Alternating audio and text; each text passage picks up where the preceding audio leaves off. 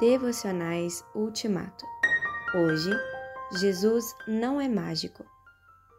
Havia na mesma cidade certo homem chamado Simão, que praticava artes mágicas, causando a admiração do povo de Samaria. Atos 8, 9.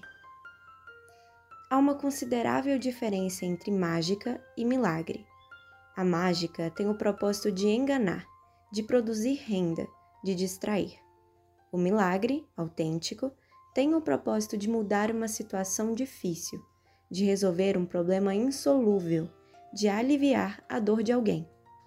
Os mágicos praticam a prestidigitação, a arte de deslocar, de fazer desaparecer objetos, iludindo a vigilância do espectador, graças à ligeireza dos movimentos das mãos. Os que operam milagres servem-se do poder e da misericórdia de Deus, valendo-se da fé, da oração e da graça soberana do Senhor.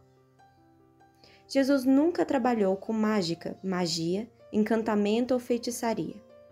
Ele não enganava nem distraía ninguém.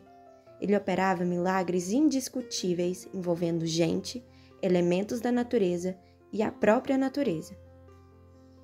O diabo propôs que Jesus fizesse espetáculos, como transformar pedras em pães ou pular do lugar mais alto do templo sem se machucar. Mateus 4, 3 a 7.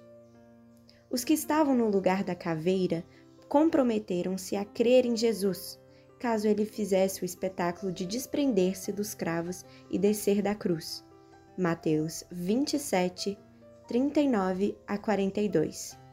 Jesus não fez nenhum dos dois.